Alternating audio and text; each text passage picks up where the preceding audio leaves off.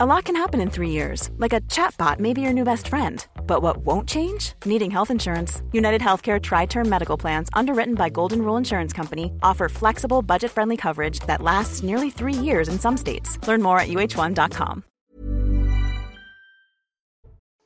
Bonjour, bienvenue sur CNews. Le début de 90 minutes info, c'est dans un tout petit instant, juste après le rappel des titres, signé Mathieu Devez. Après Béziers, la justice ordonne le retrait de la crèche de la mairie de Perpignan, une décision du tribunal administratif de Montpellier sous peine d'une astreinte de 100 euros par jour de retard. Le tribunal a été saisi par la Ligue des droits de l'homme. Elle estime que cette crèche catholique est contraire à la loi de 1905 de séparation des églises et de l'État. La Russie accuse les États-Unis de lui mener une guerre indirecte, une déclaration de Moscou au lendemain de la visite de Volodymyr Zelensky à Washington. Le président ukrainien s'est rendu aux États-Unis pour son premier voyage à l'étranger depuis le début de la guerre. Il a notamment reçu de nouvelles promesses d'aide financière et militaire.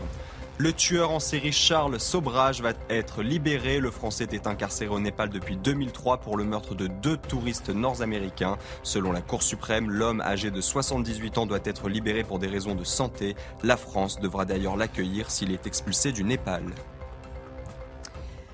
Et au programme aujourd'hui, nous parlerons du gouvernement qui insiste pour faire renoncer les grévistes à la SNCF qui évidemment ne l'entendent pas de cette oreille. On parlera aussi de la force de ces euh, collectifs spontanés qui sont encadrés d'assez loin par les syndicats.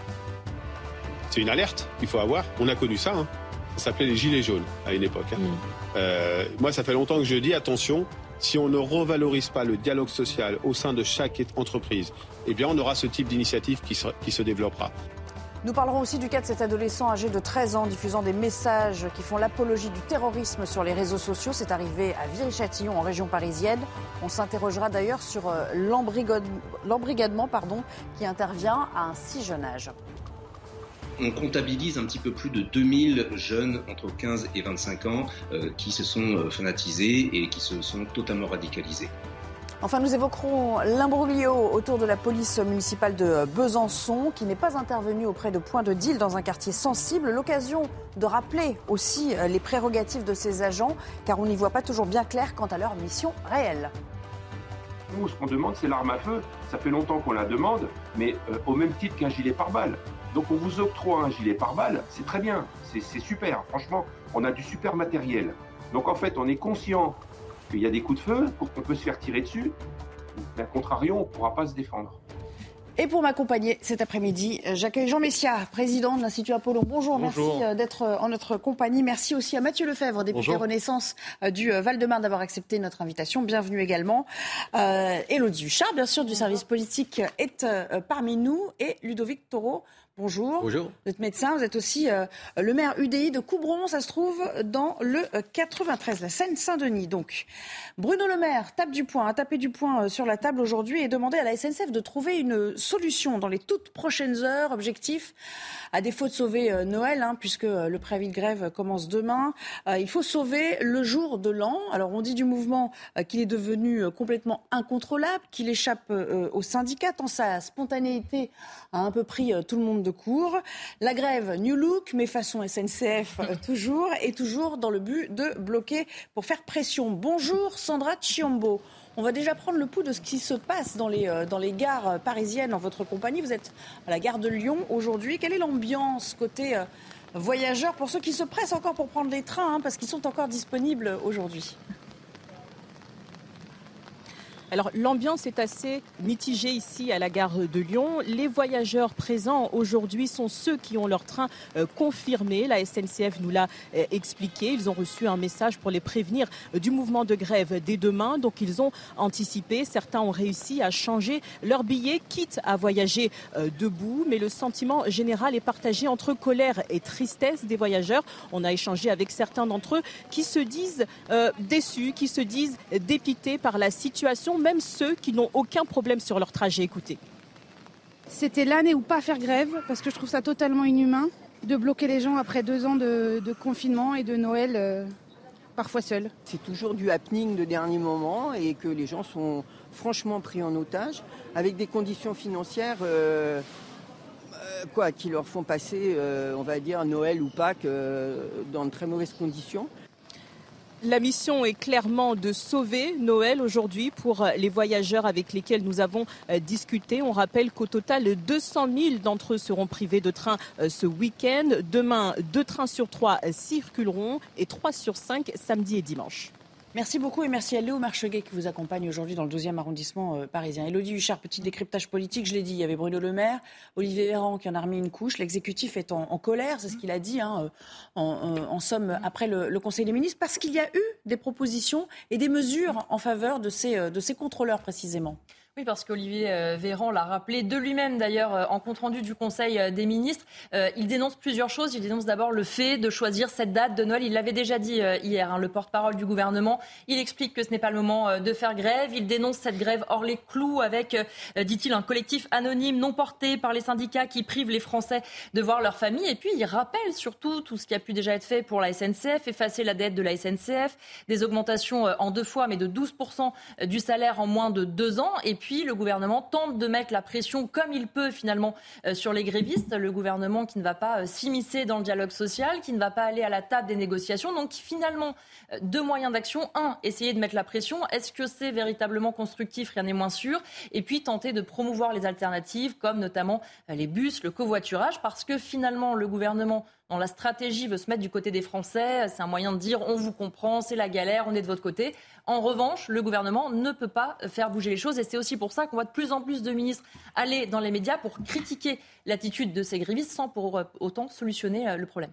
Ce n'est pas la, mission du gouvernement, Jean Messia, de toute façon, que d'intervenir dans ce genre de, conflit en l'espèce. Et bah sachant qu'ils ont obtenu quand même pas mal de choses d'ores et déjà. Alors, vous savez, euh, la tradition euh, du dialogue social français, c'est qu'il se faisait toujours sous l'égide de l'État.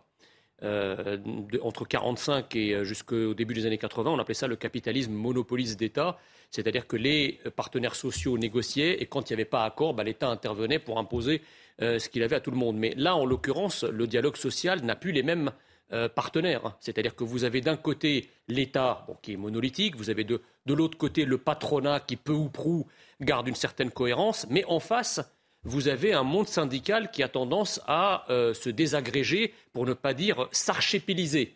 Euh, c'est-à-dire que voilà, comme ce mouvement, qui est un mouvement un peu spontané, en dehors des centrales syndicales, même si, euh, contrairement à ce qu'on dit, il y a quand même un petit rapport entre ce mouvement, la, SCT, et les principaux syndicats, à l'exception de la CGT, il y a effectivement quelque chose qui vient de la base, quelque chose qui vient de l'individualisation euh, je dirais, euh, des conditions de travail et de, la perception des conditions de travail, et donc une organisation un peu sectorielle, un peu sui generis euh, de, la lutte, sociale, avec laquelle d'ailleurs la plupart des syndicats ne sont pas en accord. Donc évidemment, on a, comme vous le rappeliez dans votre excellent éditorial, il y a un, dialogue social 2.0 qui s'instaure avec de nouveaux partenaires. Et quand on parle de gilet jaunisation, c'est pas tant que, euh, comment dirais-je, qu'il y a des gens sur des carrefours, encore que les, gilets, ils ont créé des gilets jaunes euh, parce que les gens vont attendre sur les quais et vont devoir se débrouiller par tous les moyens.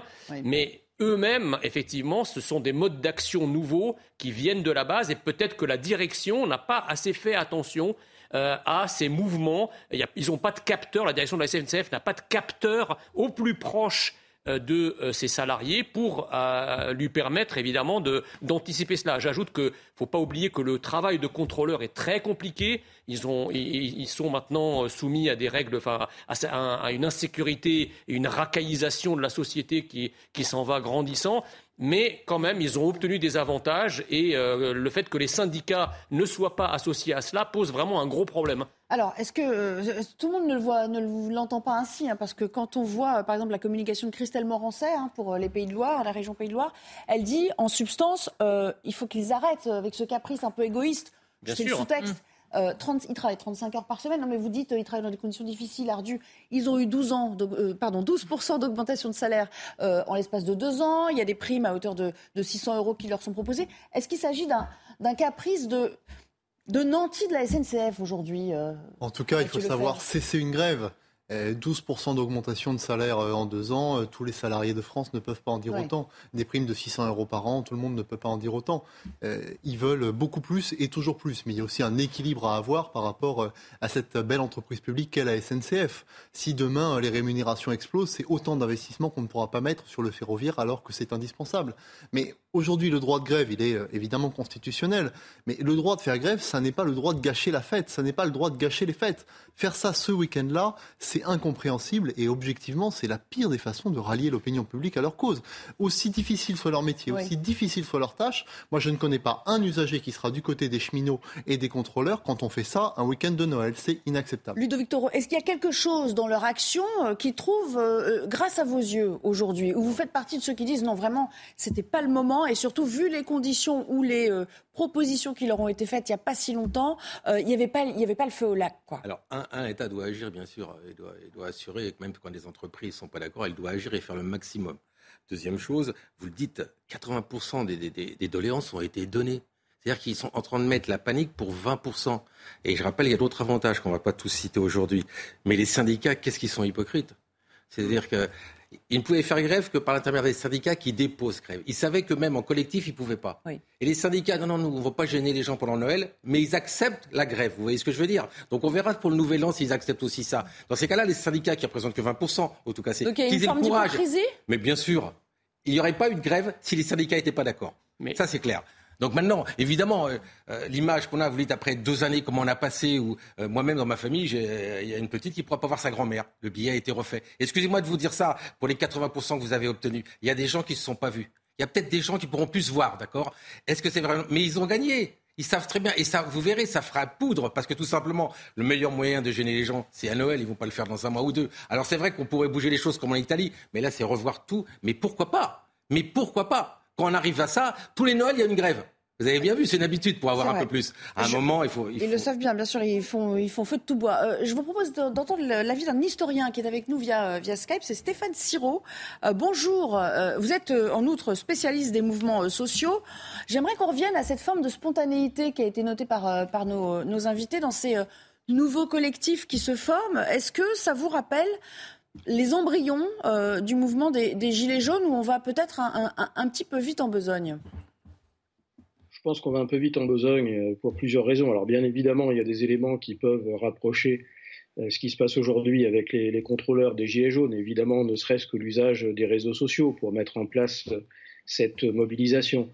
Peut-être aussi un autre élément, mais là qui est, j'allais dire, d'ordre peut-être plus psychologique, qui est, et on le sent bien au travers des témoignages et des prises de parole qu'on peut lire ou entendre ici ou là de certains de ces, de ces contrôleurs grévistes, un sentiment de, j'allais dire presque de, mépris qu'on retrouvait, euh, retrouvait chez les Gilets jaunes, dans le cadre ici d'un mouvement catégoriel. Et quand je parle de mépris, euh, ce ressenti qui euh, est souvent d'ailleurs mis en avant par ces contrôleurs, d'avoir l'impression que, au fond, par rapport, par exemple, aux, cheminots qui conduisent les trains, eux ne, sont pas considérés en tant que tels comme personnel roulant, alors que, sauf preuve du contraire, ils roulent aussi euh, dans, les trains qui sont emmenés par des, conducteurs. Euh, ils ne bénéficient pas de toute une série euh, d'éléments, y compris de, prise en compte dans, le cadre de leur retraite, de leur prime, que d'autres peuvent, peuvent obtenir. Donc il y, a, ce sentiment voilà, d'être peut-être traité un peu différemment à l'intérieur de la profession cheminote, d'être traité peut-être un peu différemment que d'autres cheminots auxquels ils peuvent légitimement Stéphane Siro, c'est pas la première fois. Juste quand on regarde l'histoire même récente, il y a eu un mouvement de protestation contre le pass sanitaire. On rappelle les manifestations euh, lycéennes euh, en décembre 2018. Tout ça, ce sont des collectifs qu'on le dit. Il y a aussi faut pas l'oublier, euh, eu le mouvement Nuit debout, c'était au printemps 2016. Ce que je veux dire, c'est que la, naissance de ces, de ces mouvements qui peuvent après fédérer une sorte de convergence des luttes, euh, c'est trop tôt pour le dire en l'espèce, euh, est-ce que c'est le signe aussi d'une forme de disparition et d'effacement des syndicats tels qu'on les a connus? Parce qu'il y a de moins en moins d'adhérents euh, à, tous, ces, tous ces corporatismes.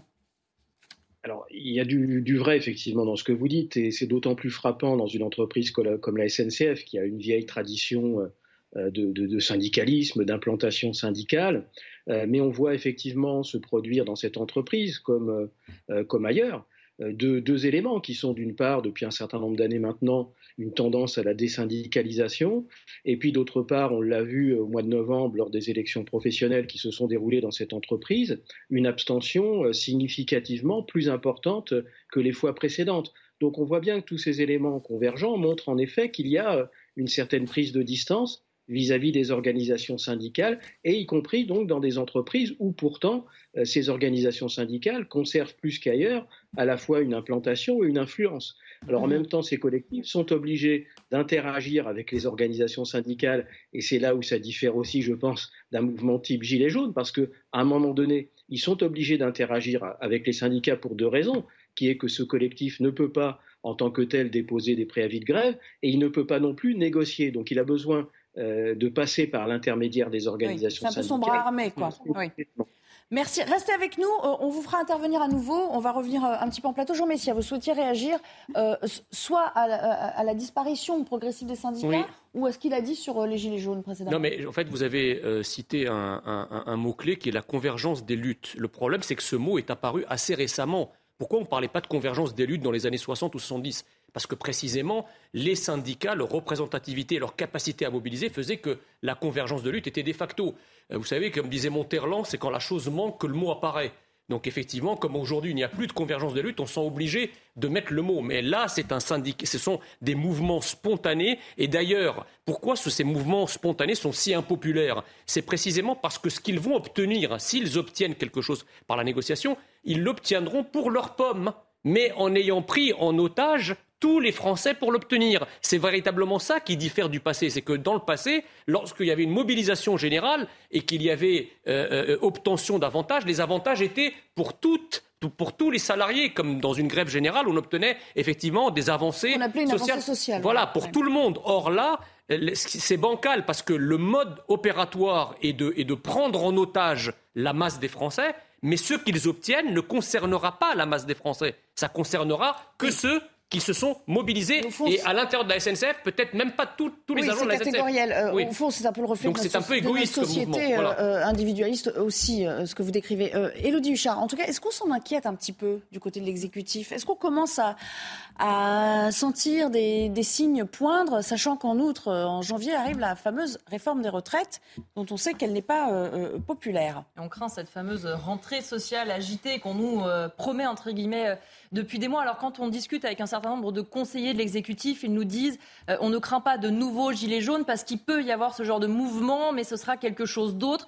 Ils reconnaissent qu'ils n'avaient pas vu monter euh, ce mouvement de protestation et que donc ils font beaucoup plus attention à tous les signaux. Évidemment, à la rentrée avec les retraites, il y a une crainte à un moment donné de cette fameuse convergence des luttes. Et puis surtout, Emmanuel Macron, pendant le Conseil des ministres, il s'est interrogé sur ce mode de contestation-là qu'utilisent euh, ces groupuscules en expliquant, en demandant à Elisabeth Borne et à son gouvernement à réfléchir à un cadre pour la continuité des services publics dans toutes circonstances. Alors c'est très bien de réfléchir, mais justement, quel cadre on peut utiliser puisque, euh, vous le disiez, réformer le droit de grève, euh, ça ne se fait pas comme ça. Alors certains se félicitaient que les syndicats étaient moins importants. On voit bien aujourd'hui finalement aussi des syndicats moins importants dans une entreprise. C'est le risque que certains contournent ces mêmes syndicats, alors qu'avant il y avait une sorte de jeu de parfois entre les syndicats et, euh, et la direction, mais où chacun savait mener ses négociations. Là, on voit bien qu'en fait il n'y a pas de prise et que même pour le gouvernement, on discute encore avec les syndicats alors qu'on a de cesse de dire que ce n'est pas les syndicats qui sont au cœur de cette grève. Dans 24 heures, beaucoup de ces usagers de la SNCF devront euh, trouver une solution de secours, euh, voyager euh, avec des solutions alternatives ou bien renoncer. Regardez ce reportage qui a été tourné par nos équipes et puis on en débat à nouveau. Valentine Leboeuf, Michael Dos Santos et Loïc Tontal.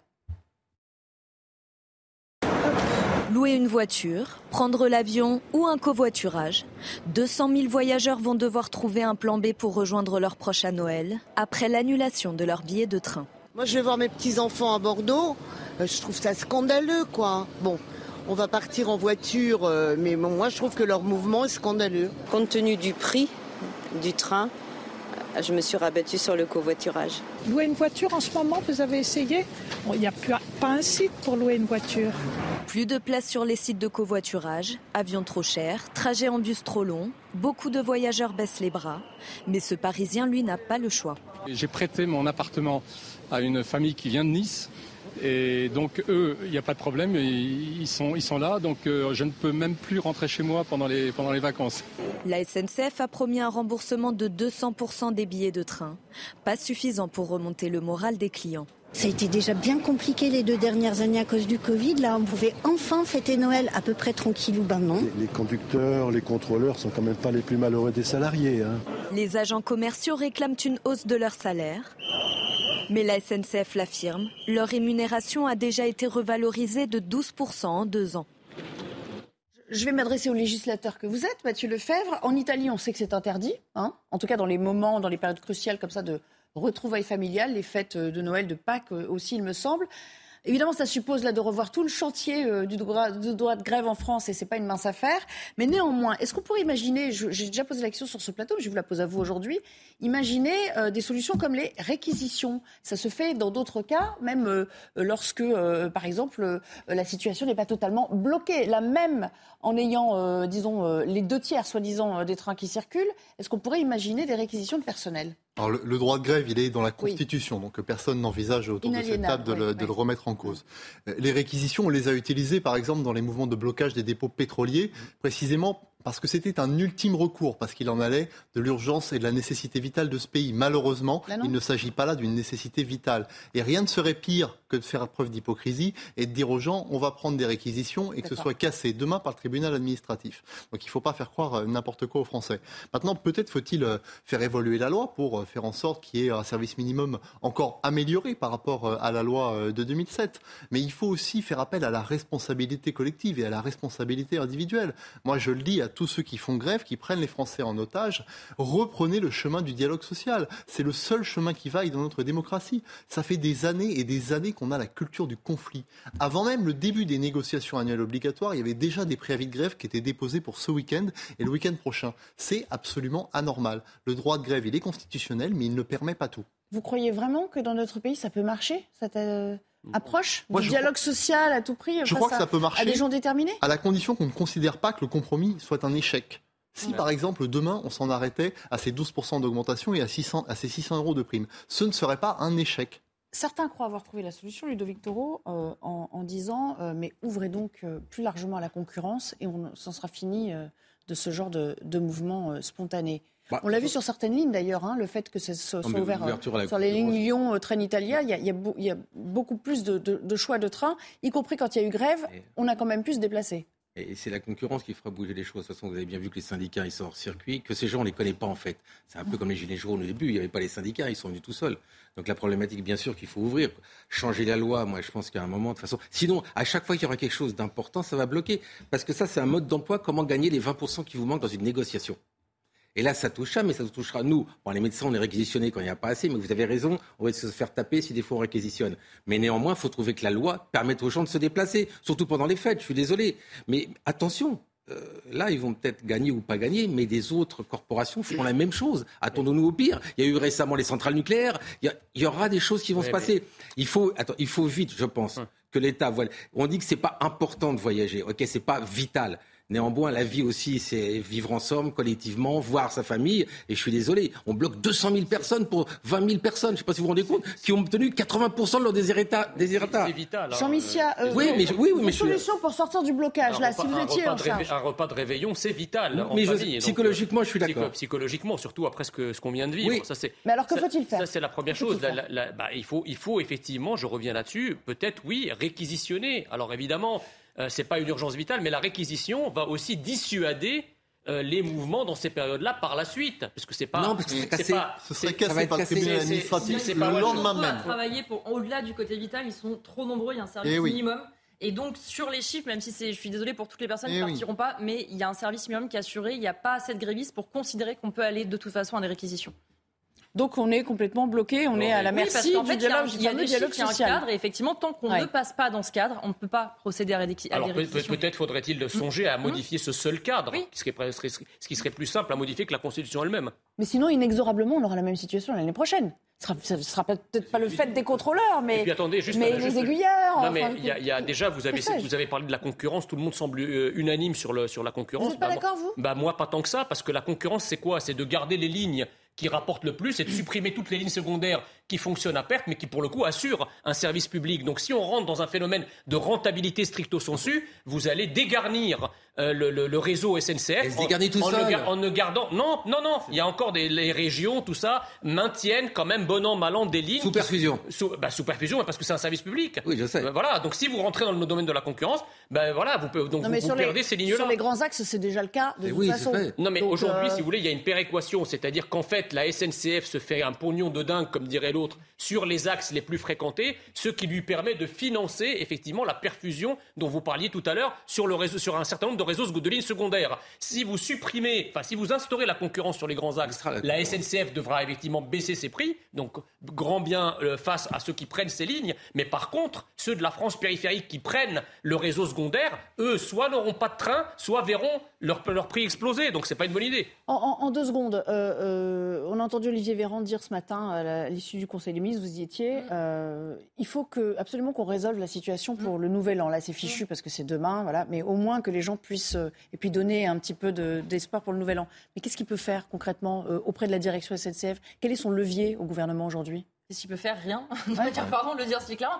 Non, mais voilà, il nous explique une nouvelle fois que Clément Beaune est en relation avec les syndicats. Il dit c'est une décision personnelle d'individus qui peuvent encore changer. Ben, on espère que ces décisions personnelles d'individus qui jusque-là n'ont rien entendu euh, vont changer. Allez, on va s'interrompre euh, quelques secondes. Merci beaucoup, Elodie, d'être venue nous faire un, point euh, sur euh, le volet politique de cette affaire. Nul doute qu'on va en reparler, et y compris dans cette émission à la, fin. Dans un instant, on parlera de ce, cet adolescent de seulement 13 ans, radicalisé, qui faisait l'apologie du terrorisme sur les réseaux sociaux et qui donc a été arrêté. il comparaîtra un petit peu plus tard. Pour, pour l'instant, il est placé sous contrôle judiciaire. Je vous, demanderai aux uns et aux autres ce que vous pensez d'un embrigadement euh, aussi jeune et si on peut en sortir aussi. C'est ça la vraie question. À tout à l'heure. Avant de reprendre euh, le débat 90 minutes info, il est temps de retrouver Michael Dorian pour le journal. Bonjour Michael. Bonjour Nelly, bonjour à tous. La grève se renforce à la SNCF pour le week-end de Noël. Selon les dernières prévisions, deux TGV sur cinq sont supprimés en moyenne pour ce samedi et ce dimanche. Sandra Thiombo, vous êtes actuellement en gare de Lyon à Paris. Sandra, comment s'organisent les voyageurs face à cette situation?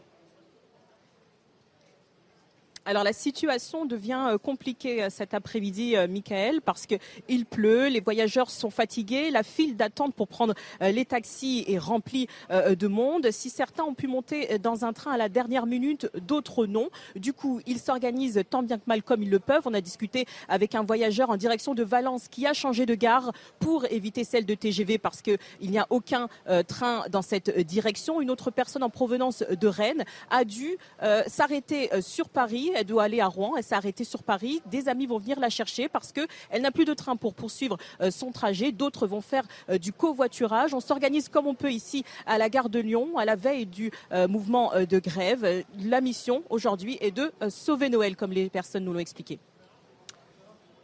Merci Sandra Thiombo en direct de la gare de Lyon. Les images sont signées Léo Marcheguet pour CNews. La pénurie de médicaments dans les pharmacies.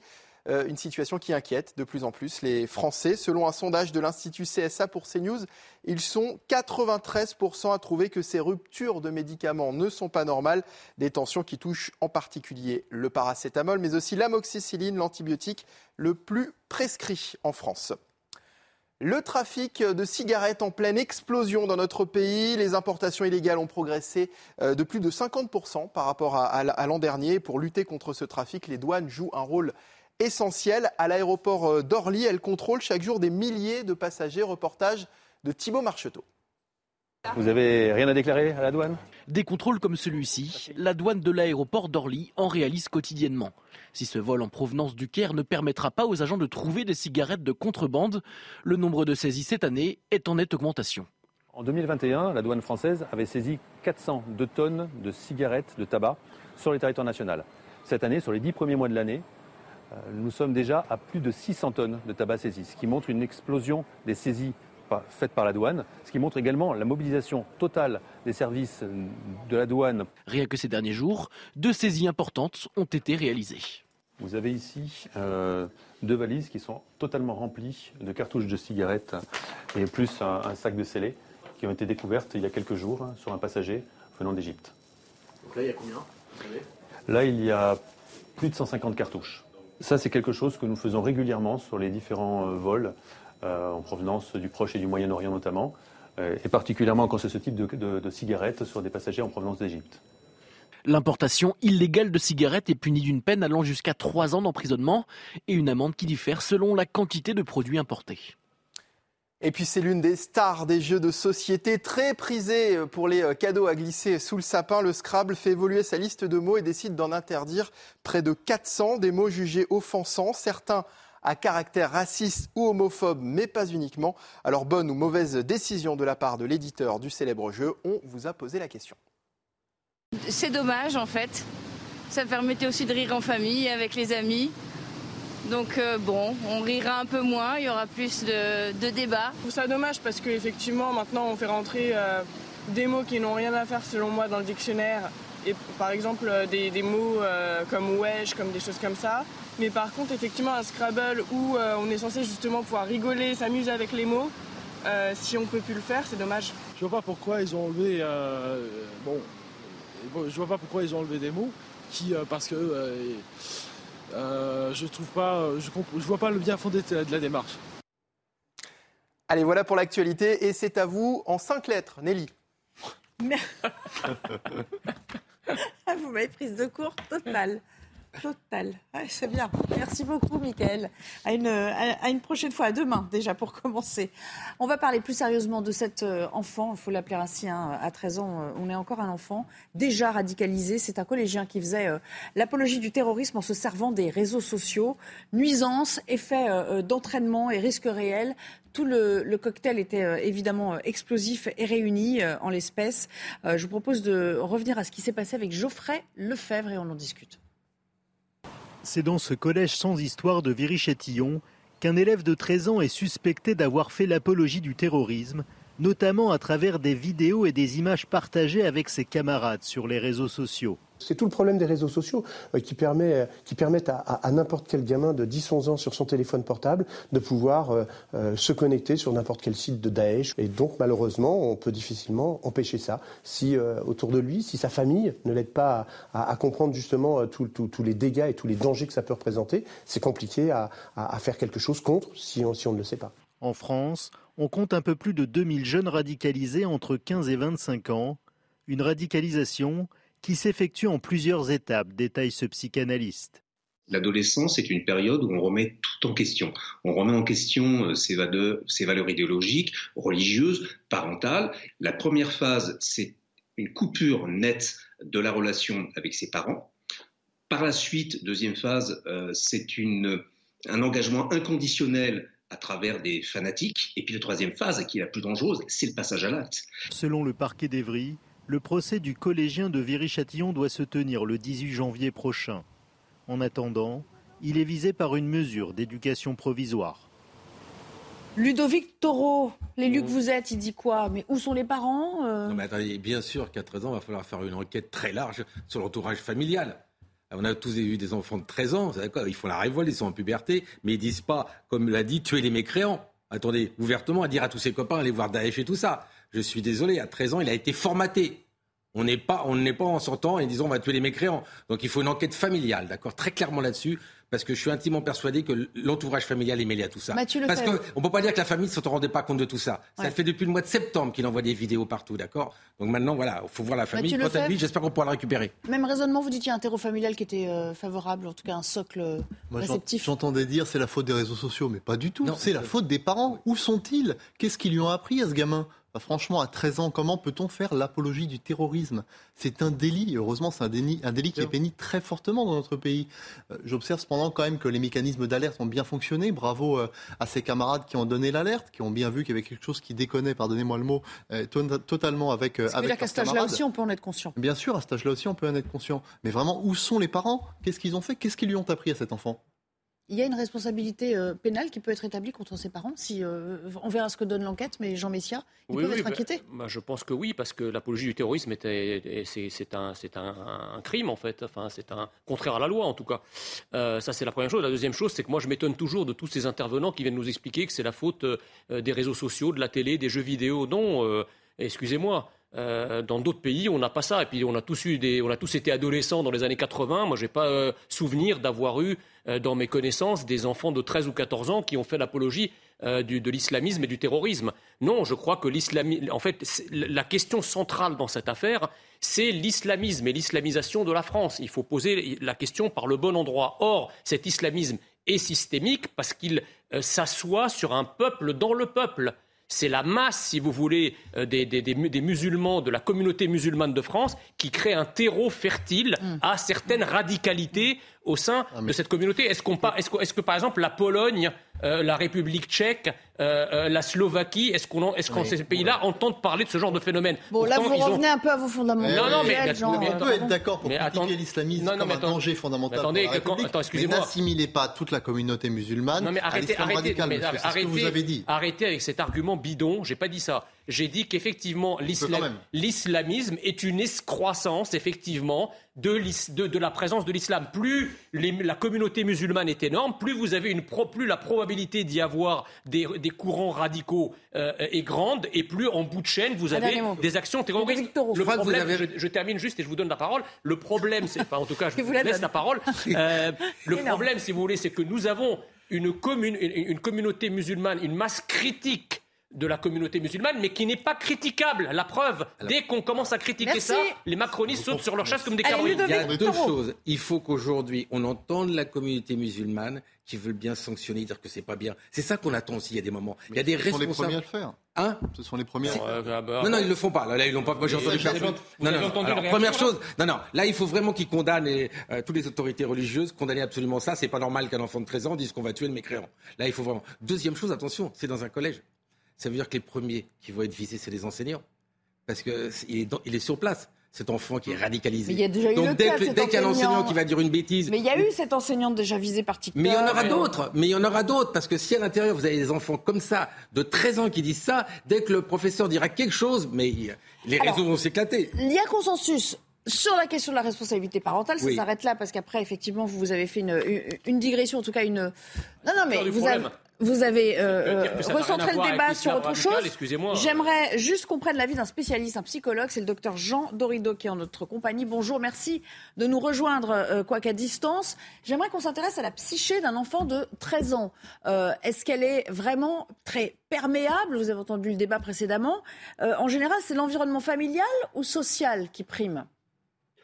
Euh, bah, écoutez, on a envie de, répondre que ce sont euh, bien sûr les deux. Sur la première partie de votre question, est-ce que la psyché est perméable? Évidemment oui. Euh, à, 13 ans, vous êtes encore un enfant, et, on sait bien, si vous voulez, euh, même, sans, même quiconque ne serait pas expert en psychologie, c'est très bien qu'un enfant, eh bien, il est, il est complètement euh, perméable aux idées qui passent autour de lui. C'est de la pâte à modeler. On, connaît le, le, problème d'embrigadement sectaire. Regardez les enfants qui ont des parents qui sont dans des sectes. Bien sûr, ils sont complètement, si vous voulez, endoctrinés. On connaît aussi le, problème des enfants soldats. Vous donnez euh, euh, une mitraillette à un enfant de, de, 10, 12 ou 13 ans et vous le transformez en, tortionnaire. Euh, ceux qui, qui aiment l'histoire se souviennent des, des Khmers rouges à l'époque de l'affreux Pol Pot. On sait très bien que si vous voulez, l'enfant, il est complètement malléable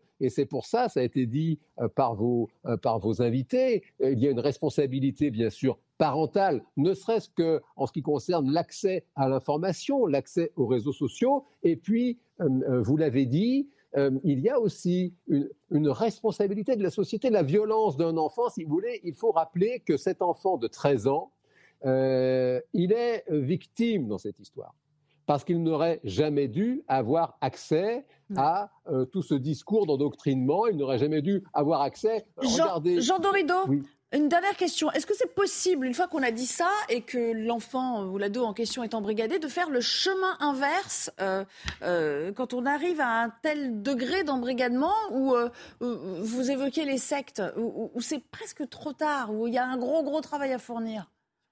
Alors écoutez, on a envie toujours, bien sûr, de, enfin j'ai envie de rester toujours optimiste.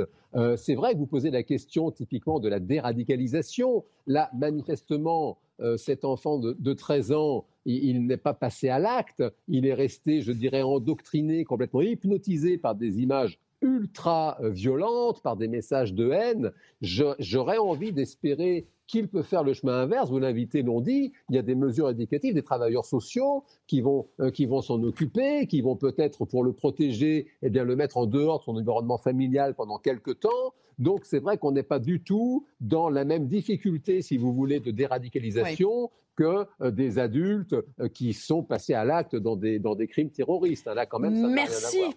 Merci beaucoup pour, euh, pour votre éclairage sur toutes ces questions. Allez, dernière réaction, tour de plateau. ça, me paraît, ça me paraît invraisemblable, si vous voulez. Que, Alors, c'est très intéressant les éléments que nous venons d'entendre, mais à aucun moment il a été question d'islamisme. Or, encore une fois, c'est le cœur du sujet. C'est-à-dire que cet enfant a baigné dans une atmosphère, effectivement, euh, d'islam radical. La déradicalisation, je n'y crois pas du tout. En tout cas, euh, euh, toutes les entreprises de radicalisation qui ont été abondamment financées par l'État n'ont absolument rien donné.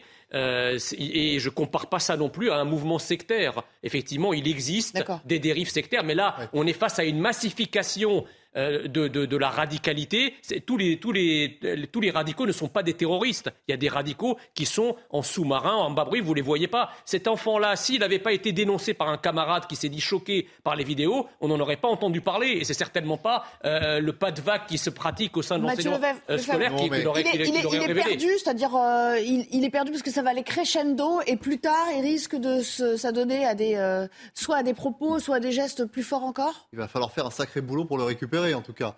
Mais il y a un consensus euh, autour de ce plateau pour désigner euh, l'islam radical et l'islamisme comme l'ennemi numéro un de la République aucun problème. Qu'est-ce qu'il alimente Aucune difficulté à dire ça. Mais regardez bien à quel point euh, cette idéologie est euh, facile à pénétrer dans les cœurs et dans les esprits. Qu'est-ce qu'elle fait facile à pénétrer en France. fait en sorte grâce à vos politiques migratoires. de s'attaquer aux plus jeunes, fait en sorte de s'attaquer aux plus fragiles d'entre nous. Et c'est en ça que nous devons nous protéger. Nous protéger euh, en créant des délits d'entrave à la laïcité, en créant des délits de séparatisme. Et c'est ce à quoi on s'attache chaque en jour. En changeant de ministre de l'Éducation. Un dernier mot. Pour moi, je suis pas tout à fait d'accord. Je pense qu'il est passé à l'acte dans la mesure où il a, il a donné à tous ses copains les vidéos de Daesh, pour moi, c'est un passage à l'acte, même s'il n'y a pas eu de violence. C'est symbolique, ouais. Oui, il y a un passage à l'acte pour moi. Il n'y a pas peut-être un passage à l'acte qui a voulu influencer ses copains pour le rejoindre dans cette, euh, dans cette tuerie des mécréants. Maintenant, deuxième chose, je vous dis, il n'y a qu'une solution à 13 ans, c'est de sortir complètement de son contexte, parce qu'il a grandi son contexte, il a permis de le devenir comme ça. La solution pour sauver cet enfant, c'est de sortir totalement de son contexte. Sinon, il va revenir comme une victime, il va être. C'est-à-dire le mettre dans un centre fermé, Mais il y en a, euh... des centres fermés, comme on appelle les centres fermés, il y en a que 50. Excusez-moi de dire ça, il n'y en a pas assez par rapport à. de plus sur le. Pardon non, mais... 20 de plus. Mais vous avez oui, mais, même, même, vous avez vu la violence descendre de plus en plus dans les âges. Il va falloir remettre beaucoup. Non, mais il dire ça. Allez, on va s'arrêter avec ça après. Imaginez qu'un enfant élevé en France, dans l'école française, en arrive à là. Imaginez, imaginez l'importation de tous les djihadistes, enfants de djihadistes qu'on fait revenir et qui eux ont baigné non seulement dans une famille, mais dans un environnement. Imaginez le danger. Notre combat est le même. il faut réfléchir à ça aussi. Il nous reste quelques minutes pour parler notamment, notamment de cet imbroglio à, à Besançon autour de la police municipale. Il n'y a pas eu d'action auprès de, points de deal dans le quartier de Planoise. C'est un quartier qui est pourtant en proie euh, à une violente guerre des bandes, notamment puisqu'un adolescent de 15 ans, parlait d'ado, a été tué euh, samedi dernier. Un autre euh, a été blessé la veille. la maire écologiste, entre-temps, s'est défendue d'avoir donné de quelconques instructions en vue de ne pas faire agir sa police municipale. Regardez le résumé, Karim Boutlou.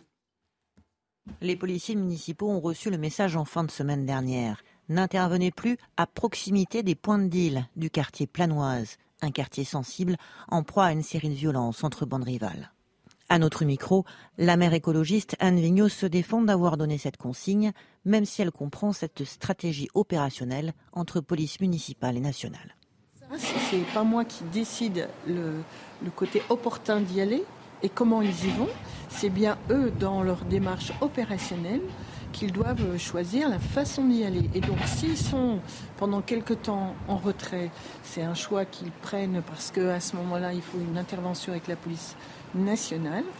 Mais l'idée, ce n'est pas d'être en retrait pour ne plus intervenir, c'est d'y intervenir de façon intelligente.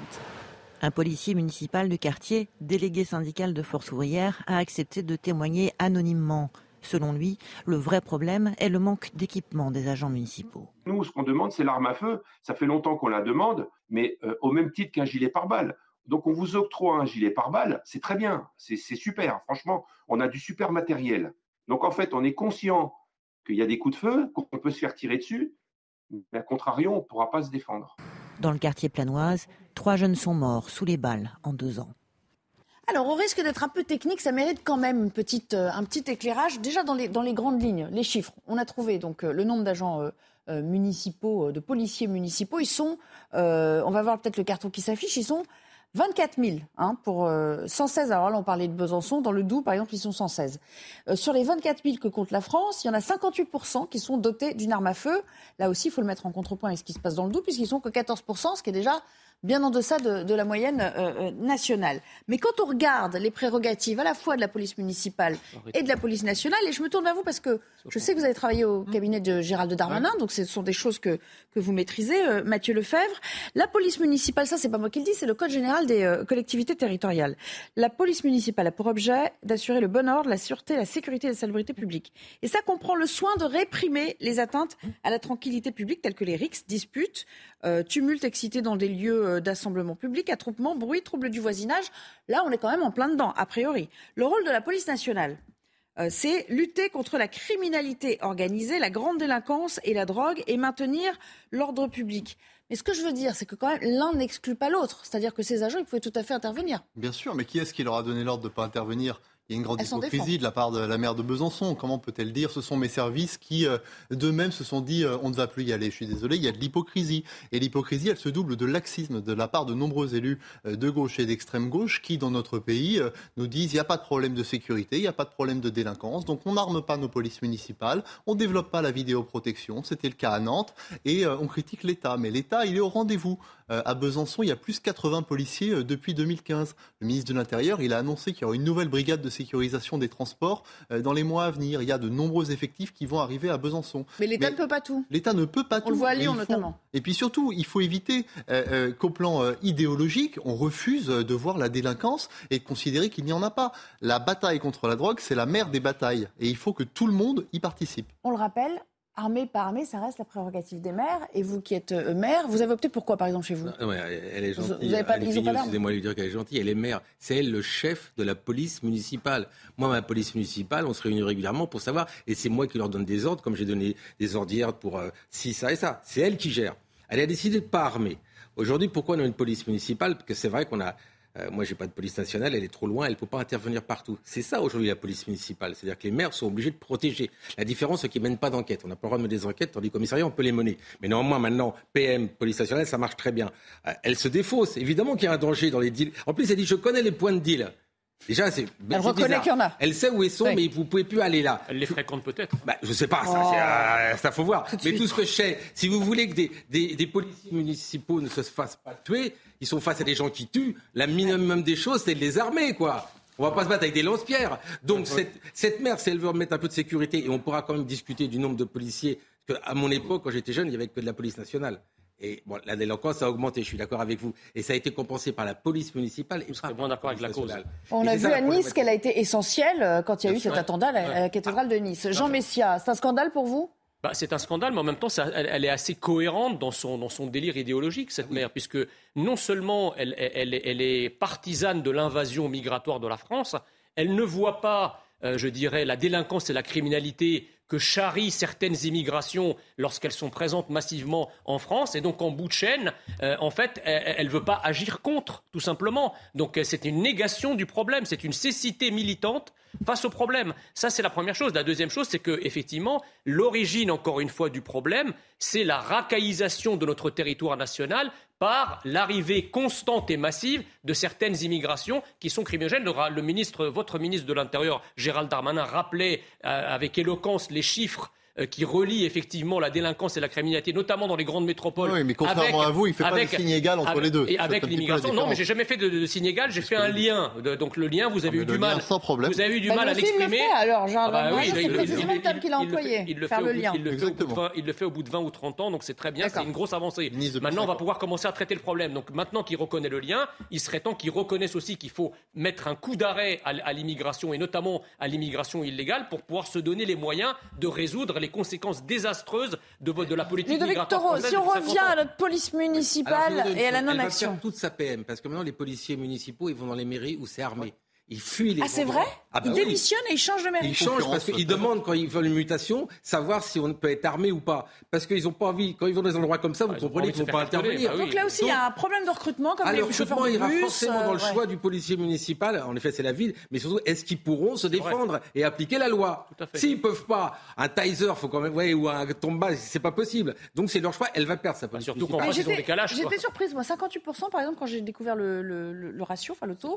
euh, bah, moi, je trouvais que c'était plus que ce que j'avais imaginé, Ah bon vu qu'il y a beaucoup de Ah problèmes. a- Non, il y a beaucoup de débats autour de cette question de l'armement des policiers municipaux, et Moins ça maintenant. tellement que je Non, qu'il y en avait encore moins. c'est plus. Ouais, le manque de vidéoprotection également. hein. Dans nombreuses communes de gauche et d'extrême gauche, il n'y a aucun effort financier qui est fait en la matière. Merci, c'est la fin de cette deuxième partie. Merci beaucoup Mathieu Merci, Lefebvre. madame. Je crois que vous devez nous quitter d'être passé euh, par notre euh, plateau. On continue le débat euh, dans quelques instants et on parlera, tiens, on parlera du vaccin Sanofi qui arrive enfin. Mm. Vous me direz tout le bien que vous en pensez ou pas Mm, euh, oui, en tant que médecin. C'est, il est jamais trop tard. En tout cas, c'est ce que nous dit Sanofi aujourd'hui. À tout Ouais. à l'heure. 16h30, il est l'heure de retrouver Mathieu Devez pour le flash info de l'après-midi. Une marche blanche organisée en hommage aux victimes de l'incendie à Vaux-en-Velin. Près de 200 personnes ont répondu à l'appel d'une association présidée par une proche des victimes. La semaine dernière, le feu a tué 10 personnes, dont 4 enfants. L'enquête est toujours en cours pour déterminer les causes de l'incendie. Emmanuel Macron rend un hommage appuyé à sa première ministre, Elisabeth Borne. Le président salue une femme de confiance et d'une grande capacité de travail. Il lui a remis les insignes de Grand Croix de l'Ordre national du mérite. C'est une tradition après six mois passés à Matignon. La Chine enregistre ses premiers morts depuis la levée des restrictions anti-Covid. L'épidémie explose dans le pays, mais son ampleur est impossible à déterminer puisque les tests de dépistage ne sont plus obligatoires. Dans ce contexte, l'OMS appelle le pays à accélérer la vaccination des populations les plus vulnérables. Merci beaucoup. La dernière partie de notre débat et on retrouve Jean Messia et Ludovic Taureau pour euh, débattre. Euh, on va parler des cyberattaques qui ciblent de plus en plus à la fois les administrations, mais surtout, et c'est évidemment plus inquiétant, les, hôpitaux, euh, avec désormais un plan blanc du numérique qui est à l'étude pour le premier trimestre 2023, dont l'objectif, bien évidemment, est de contrer ce genre d'attaque. Regardons ce qui est en jeu. Des piratages informatiques qui entraînent des transferts de patients en urgence vers d'autres hôpitaux, c'est ce qu'ont connu cette année les centres hospitaliers de Corbeil-Essonne et Versailles. Résultat, un retour au papier et au crayon et des difficultés à trouver les failles. Vous n'avez aucune maîtrise en fait sur des, que ce soit le matériel proprement dit, donc euh, les cartes réseau, euh, les connexions, les switches, les hubs, enfin tout, tout ce qui est on va dire matériel basique euh, au, sein des, des, hôpitaux, mais également au niveau des logiciels qui par, défaut n'ont pas été produits pour une très grande majorité d'entre eux par des entreprises européennes et des failles de sécurité existent. Ces failles sont très difficiles à identifier. Le plan blanc du numérique voulu par le gouvernement prévoit la réalisation d'exercices de prévention des cyberattaques pour les établissements de santé les plus prioritaires.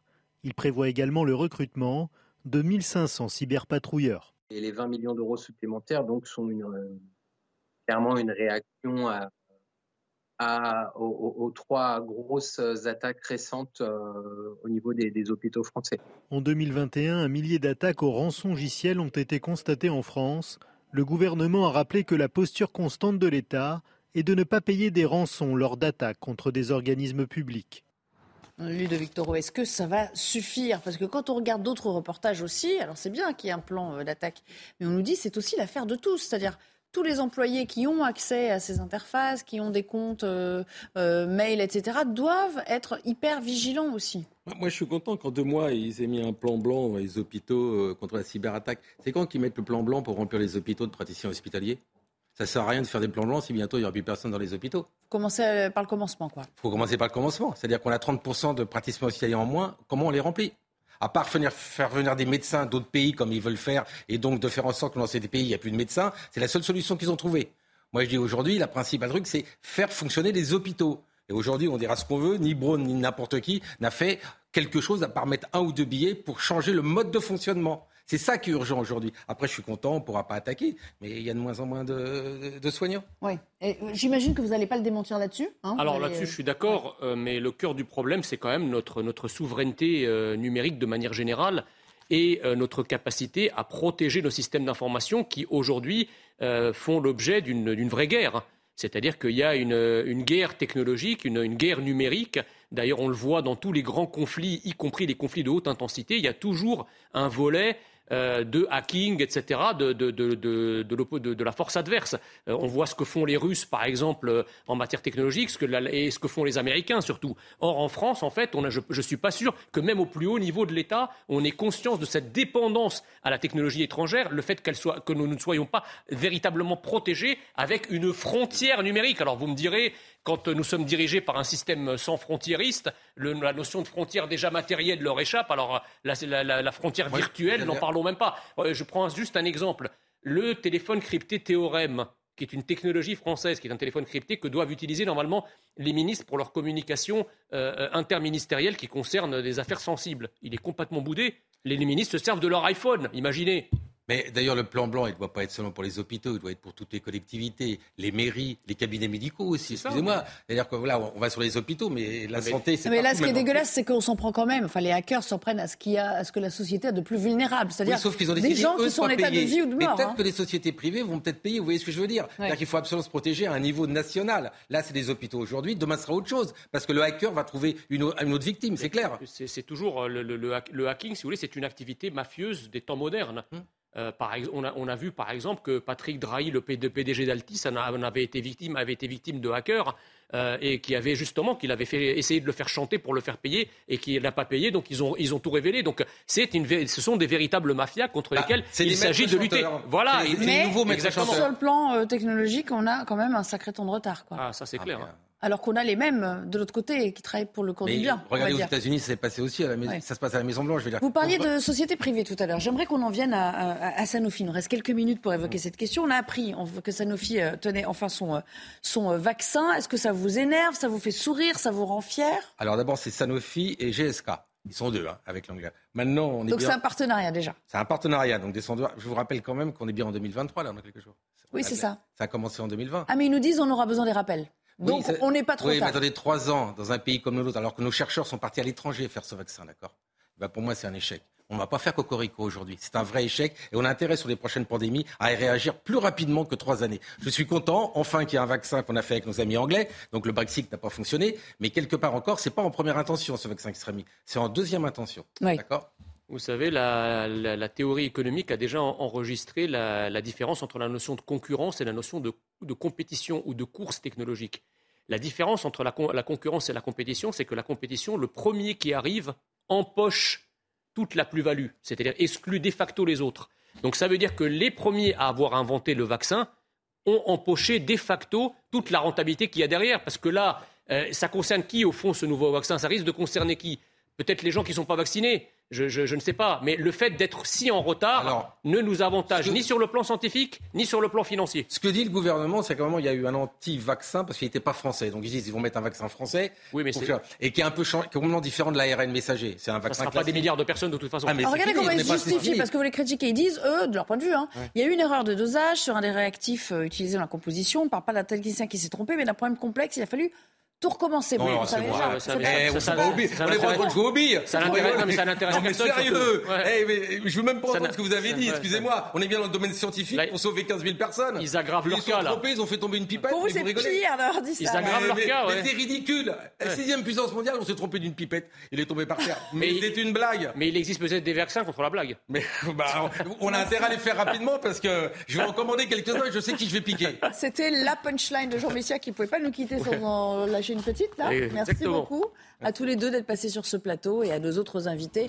Demain, 15h30, nouveau rendez-vous. Tout à l'heure, Punchline, bien sûr, ce sera avec Laurence Ferrari. Excellente fin d'après-midi et début de soirée sur l'antenne de CNews. Retrouvez tous nos programmes et plus sur cnews.fr.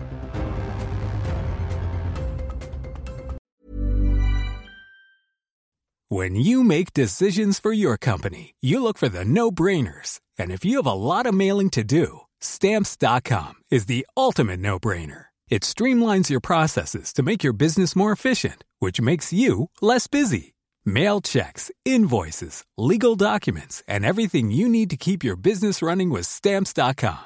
Seamlessly connect with every major marketplace and shopping cart. Schedule package pickups and see your cheapest and fastest shipping options from different carriers. With rates up to 89% off USPS and UPS rates. And with the Stamps.com mobile app, you can take care of mailing and shipping wherever you are. Make the same no-brainer decision as over 1 million other businesses with Stamps.com. Sign up with Code PROGRAM for a four-week trial, plus free postage and a free digital scale. No long-term commitments or contracts.